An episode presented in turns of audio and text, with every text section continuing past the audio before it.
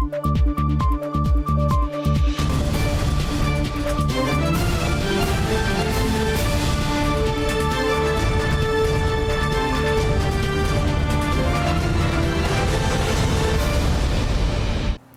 键时刻带您迅速掌握潮流趋势，欢迎您收看《财经趋势四点零》，我是赵廷玉。首先带您看到，IC 设计大厂联发科以百分之四十市占率呢，坐稳手机晶片出货王。十九号正式推出新一代五 G 手机晶片天玑九千，为全球首颗采用台积电四纳米制程跟 ARM Version 九架构的手机晶片。执行长蔡立行喊出了未来三年营收呢都增双位数，而联发科还换上了新企业品牌口号，瞄准高端安卓手机市场。That want to introduce our 2022 flagship SoC, which is our Dimensity 9000. 联发科正式推出新一代 5G 手机晶片天玑 Nine Thousand，是全球第一款搭载台积电四纳米制程的处理器，也是第一款采 ARM Version Nine 指令级架构的设计产品。预计明年第一季终端产品即可在北美市场问世。Dimensity 9000 is the first chip that I think using TSMC's most advanced 4 nanometer process technology. We will also use TSMC's most advanced packaging technologies to enhance our capability both in performance A low power.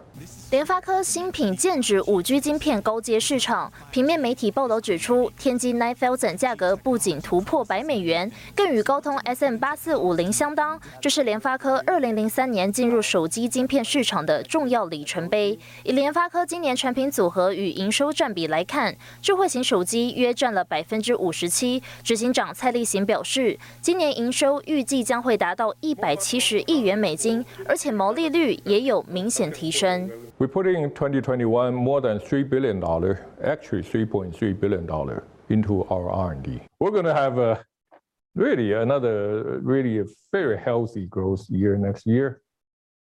Very uh, good profitability year next year. I think $20 billion uh, revenue just it's just around the corner, just around the corner. 蔡立行也指出，今年投入超过三十亿美元（台币千亿元）的资源，持续抢进先进技术研发，聚焦高效能、低功耗，也会拓展先进制程、封装先进技术。蔡立行展望后市，以极好的成就来下定论。新唐亚太电视综合报道。工研院举行院士授证典礼，联发科副董事长蔡立行呢获选新科院士。他在接受媒体访问时透露，与台积电呢有非常紧密的合作，三纳米会是下一个重点，并认为缺料问题呢到明年依然紧俏，会持续到二零二三年。要做什么是对的事情啊，这个是我们我真的学习到的。哎，蔡董事长。联发科董事长蔡明介惊喜现身记者会现场，祝贺副董事长蔡立行获颁工研院院士。蔡立行脸上藏不住喜悦，两人互动展现好交情，双蔡难得同框。媒体聚焦联发科最新动向，与台积电三纳米合作进度。五纳米、四纳米已经在，已经产品都已经在进行这个量产的这个过程当中了，所以这个三纳米当然是会就是下下一个，我们跟台积电有。非常紧密的合作。我们现在跟台积电也合作 i n f o 啊，啊 i n f o 方面已经开始合作采用当中。双方紧密合作，媒体追问台积电有意高雄设厂，联发科是否跟进？对此，副董事长蔡立行这么说：我们跟他跟他们讨论过，刚刚讨论过，如果合适的话，我们当然会去，当然会去，当然会去，因为成长很好，我们的需求也是成长很快，所以这个台积电。呃，新建的厂，我们大家都会很有兴趣。看好未来需求，联发科持续扩充产能。不过，对于缺料问题，蔡立行认为短时间仍是紧俏。一直到明年，大概都还是呃相当的这个紧吧，还是相当的紧。我想到二三年以后，呃，新的大大幅的新的产能出来，呃，那个变化。可能才比较清楚一点。对于自家五 G 晶片发展，蔡立行非常有信心，认为营运成长持续到明后年，并会持续扩大。至于元宇宙话题，蔡立行表示，必须透过载具才能进入，联发科在这方面具备领先技术。蔡立行也点出，元宇宙需要低延迟、强大的运算力，技术上挑战很大，短时间内无法一蹴可及。新唐亚太电视高建伦、李晶晶，台湾台北报道。联发科董事长蔡明介获颁台大名誉博士学位，现场联发科的一级高阶主管全数到位。蔡明介呢在台上分享自己五十年的 IC 之路。他说呢，台湾从百米走向电晶体，他参与其中，感觉很实在，也心怀感激。有幸呢参与这半导体跟计算时代的盛会。致赠蔡明界董事长名誉工学博士学位。接下台大名誉博士学位证书，联发科董事长蔡明介感谢台大的自由学风带给他的启发，回首自己五十年的 IC 之路，蔡明介侃侃而谈。回首这 IC 之路，加上小时在农村有帮忙种稻子的经验，我喜欢用一个比喻，以米饭跟电晶体做对比。白米满足人类的食物需求，电晶体满足人类的精神所需。蔡明介见证台湾从农业走向工业，再到现今的资讯科技跟半导体产业的国际地位，名列全球第四大 IC 设计公司的联发科，今年前三季每股纯益达新台币五十一点五七元，赚进超过五个股本，位居 IC 设计业每股获利王。而先前蔡明介曾罕见投书媒体点出人才荒开始出现，他指出人才不足势必影响国家科技发展，强调重视并支持国家的人才培育计划。不管做什么行业，都要一直秉持开放的心胸，仔细学习，也不要因为所学的科系受限对新的知识技能的吸收。尤其未来是跨学科融合的时代，啊，计算科技也仍然会扮演重要的角色。如果能有这方面的基础，也是很好的。自己选择并勇敢走过的路。最踏实。工研院产科国际所预估，今年台湾 IC 产业产值将首度突破新台币四兆元，来到四点一兆元，年成长百分之二十五点九。其中，今年台湾 IC 设计产业产值将来到一点二兆元，首度突破新台币兆元大关。新唐人亚太电视王冠玲、李晶晶、林唐赵廷玉，台湾台北采访报道。好，面板大厂群创荣誉董事长段行健呢，获颁台大社会服务类杰出校友。会后，段行健接受媒体访问，他再次呼吁了台湾必须呢重视科技人才的培育。杰出校友奖牌。好久不见的全创荣誉董事长段行健现身台大九十三年校庆，获颁杰出校友。段行健为台湾面板产业打下基础，先后创立友联、全创等公司。退休的他近年投入 AI 领域，提到 AI，段行健有不一样的想法。以管理科学跟自然科学为为支撑的 AI 夹子检测。就是当你的讯号，当你的画面上你看到一些些微的差异，还要用 AI 把它测出来，当然是技术上很困难的。所以我我我个人，呃，总是比较喜欢挑难的题目了。那我觉得这题如果，呃，挑到学会了，我觉得对。我在做别的 AI 的题目的时候，应该很有帮助。段行健关注产业趋势，也留意到疫情发生后，台湾的防疫与半导体产业受到全球关注，而且也有越来越多的国家选择和台湾站在一起。现在很多很多国家、很多媒体都在讨论一个供应链的问题嘛。那台湾在科技业，尤其是在 IC 业了，还有 IT 业了，面板业都是。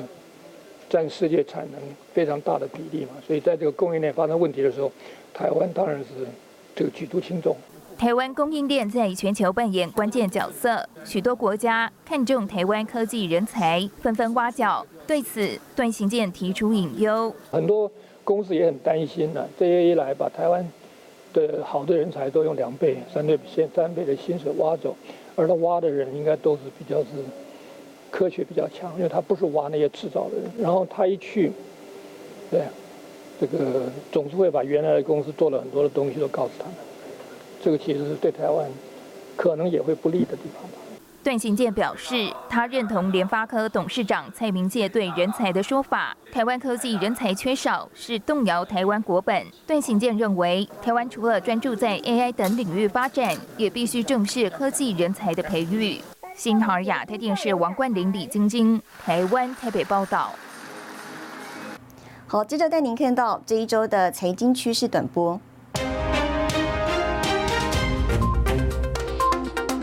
联盟执委会主席参观荷兰半导体设备大厂艾斯摩尔时表示，将在明年提出欧洲晶片法案内容，大力推动半导体产业链。目标是到二零三零年，欧洲的晶片在全球市占率倍增，而且生产技术最顶尖的晶片。美国通用汽车跟福特汽车本周四分别宣誓，要跟半导体制造商建立更巩固的关系，确保晶片供应。通用总裁更直接点名，将和包括台积电在内的多家半导体公司合作开发晶片。正当外界都在关心苹果是否会推出折叠式手机时，苹果全玻璃式手机专利申请通过了。另外通过的还有同样为全玻璃式的 Apple Watch 以及 Mac Pro Tower。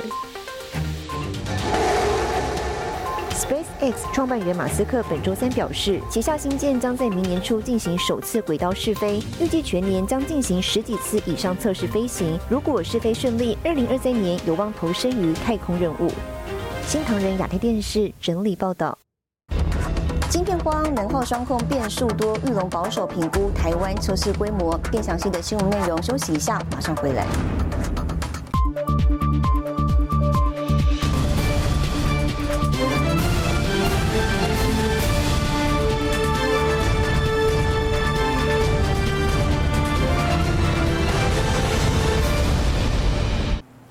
回来，玉龙集团法说会呢透露，第一款电动修旅车将在台湾制造，最快二零二三年问世。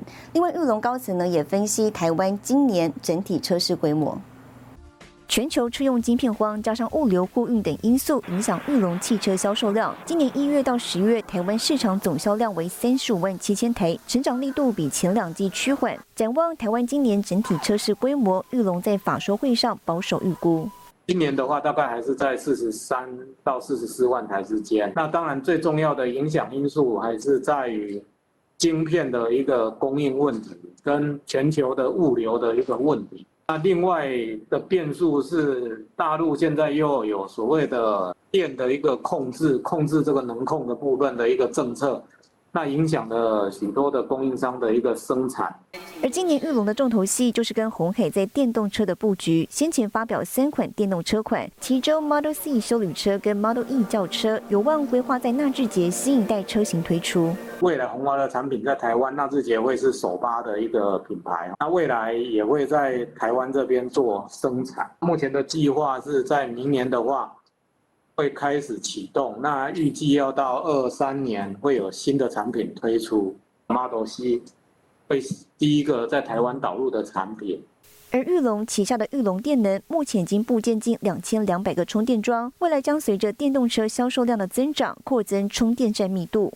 另外，玉龙跟策略伙伴合作开发的电动物流车，预计明年第一季出货，瞄准欧洲、日本等海外市场。而各界关注的新店玉龙城开发进度，商业区预期今年第四季取得使用执照，商场预计二零二三年第一季开幕，而住宅还在评估中。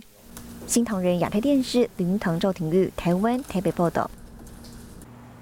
好，全台第一个自驾物流车示范场域呢，就在新竹。工研院携手新竹市政府，利用自驾车技术，跟新竹在地物流公司合作，进行了物流自驾车在城市的实证运行测试，希望未来能解决物流业司机招募不易的问题。自驾物流车缓缓的倒车，停入窄小的车位，后车厢随即自动开启，方便工作人员搬货物上车。经济部与工研院、新竹在地物流公司以及新竹市政府共同合作，推动自驾物流实验测验场域。经济部次长林全能亲自到场参与揭牌。他表示，这是政府与民间合作的典范，未来也会协助建立更完善的法规。很重要的部分是法规体系上，我们会跟交通部一起合作，在这样的一个呃无人自驾的实验条例里面所做的一个呃相关的实验运行所收集到的一些相关的一个资讯，来回馈给交通部做更好的一个环境建构。工研院说，这次是全台首创第一案例，与国内物流服务业合作。此次特别的应用情境，就是从仓库到仓库的自驾送货，能让自驾车安全行驶于繁忙的汽机车混合车流的市区。靠的就是车上这八台相机、五个光学雷达，还有五个雷达，来提供全方位的监看。很高兴新竹市政府愿意走在我们全国的最前面，让我们的自驾车可以在人流、车流。摩托车流里面去做测试，而且是在白天的时间，真的让我们的自驾车走入我们的社区。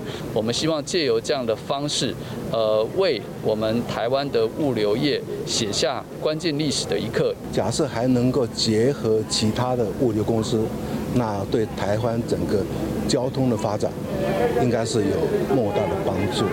物流业者也相当看好这次自驾物流合作案，也期待未来系统成功后，可以复制到全台许多营业所及转运中心，帮助解决司机不足的问题，同时降低司机深夜长工时作业现象。新唐人亚太电视林秋霞台湾新竹采访报道。好，接下来带你浏览这一周的重要财经数据。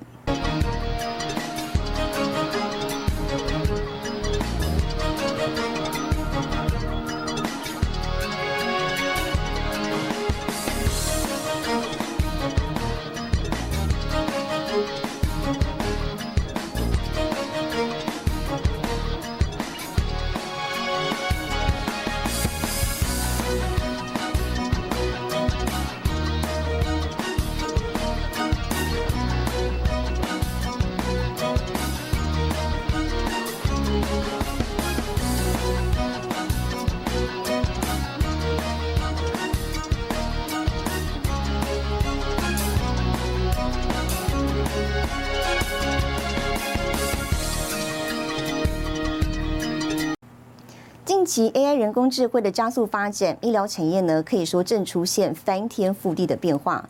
广达董事长林百里就喊出了，智慧医疗、精准医疗将会是台湾下一座护国神山。而疫情呢也加速医疗产业数位化趋势。我们专访了生医新创业者，探讨这波 AI 带动的医疗产业前景，以及呢台湾业者的机会。好，不在，就是说实体。点上香柏油，百倍放大后呈现微米世界，几公分大小便利拨片，数位化后的影像高达数十亿甚至百亿画素，可以想象成五百台四 K 荧幕摆在眼前。每个拨片上万颗细胞，医生判读可能要花上几个小时，但导入 AI 学习模组，情况完全不同。医生原本是要在这么大的一张拨片上大。就是反复的去搜索哪里有癌症，那现在其实就可以有用一键的方式就可以 highlight 出来。这有时候医师是有一个时间压压力的状况之下要做诊断，你可能要在十分钟之内必须要给答案的话，AI 可以有效的再把正确率再提高一些。叶兆元从医师跨界成为工程师，二零一五年设立公司，没几年就崭露头角，运用深度神经网络打造 AI 医疗影像开发平台，营收连续三年成长三倍。应用遍布鼻咽癌病理片、骨髓抹片分类、大肠内视镜息肉侦测，台湾市占排名第一，在 AI 医疗影像领域占有一席之地。早早发现医疗产业出现巨大变化，因为这几年有一些技术的发展，尤其是人工智慧的技术，让医界感觉到其实这个科技对于医疗品质的提升应该会有明显的帮忙。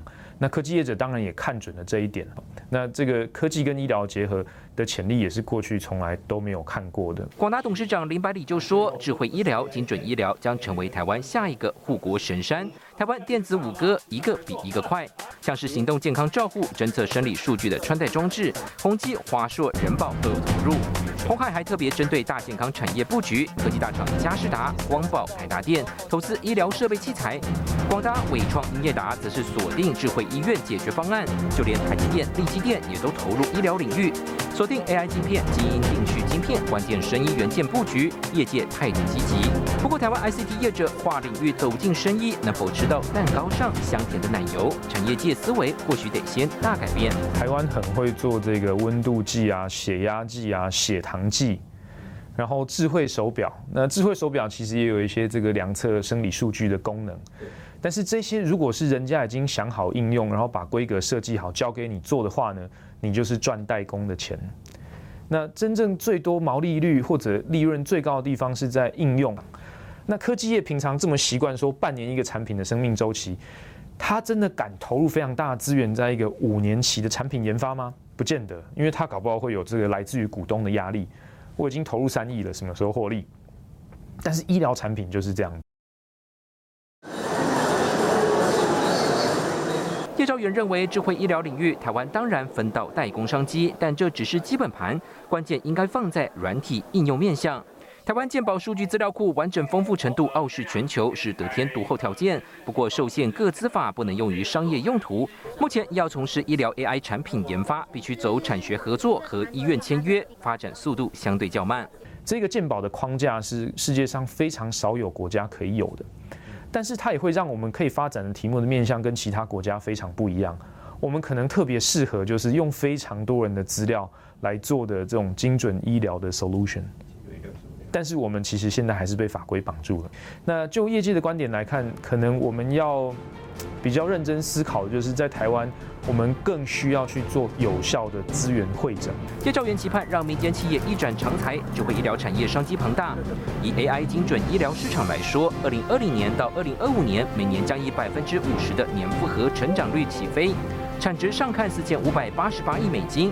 Will help to start this next step of our discovery. We announced a work on diabetic retinopathy. 美国微软、Google 等科技大厂都加入战局，业界也期盼付出更多国际级生意金积木。新台电视社记者沈维彤，台湾台的报道。全球电商销售增百分之二十七，台厂跨境东南亚品质深具优势。更详细的新闻内容，休息一下，马上回来。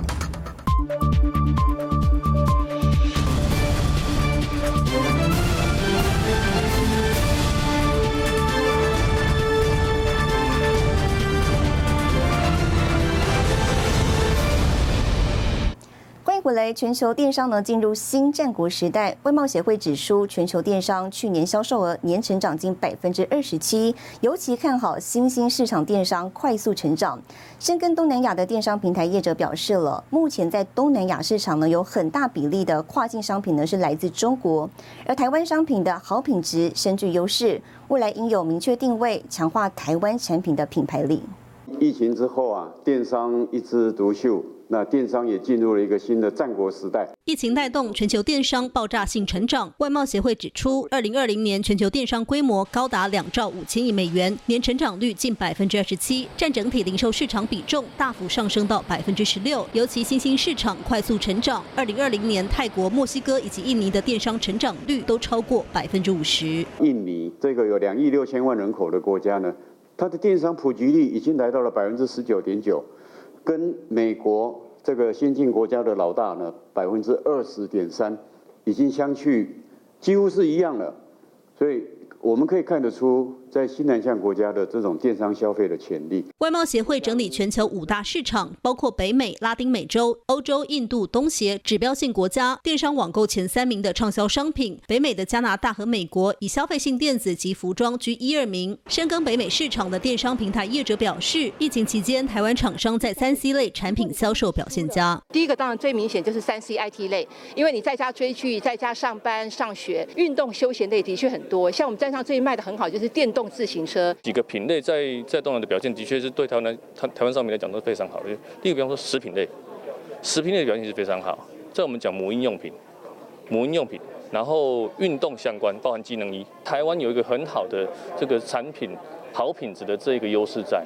那东南亚市场现在有很大的这个这个这个商品的供给是来自于中国。外贸协会表示，物流的最后一里路是电商决胜负的关键。在欧美市场，电商网购物流所需天数约一到两天。深耕北美市场的电商平台业者表示，消费者在意是否有现货，建议台湾厂商要在北美设立仓储，一收到订单立即出货。对于明年电商市场，业者乐观看待，但包括供应链、运输成本增加，都是要注意的风险。新唐人亚太电视高建伦、张元婷，台湾台北报道。台湾一年会制造出十二万吨的废轮胎，就连半导体生产过程中橡胶废弃物同样棘手。不过呢，有新创业者召开记者会，宣布能以独家技术解决全球大量废弃物难题。目前呢，知名半导体大厂已经采用，看好未来循环经济市场前景。科威特沙漠废轮胎一个接一个，就像是巨大坟场，超过四千两百万个废轮胎，让当局花了好大功夫才能回收处理。台湾一年也制造超过十二万吨废弃轮胎，橡胶难以还原成粒子的特性，过去最多只能把轮胎制成高污染的重油，现在有新创公司找到关键办法。我们的橡胶放在一个呃负压真空的一个环境，然后加热。哦，然后加热的时候，它自然就会把那个呃原子链断开，直接就把废轮胎裂解成为柴油，哎，然后这个柴油就是一个所谓的再生柴油，就成为是绿能。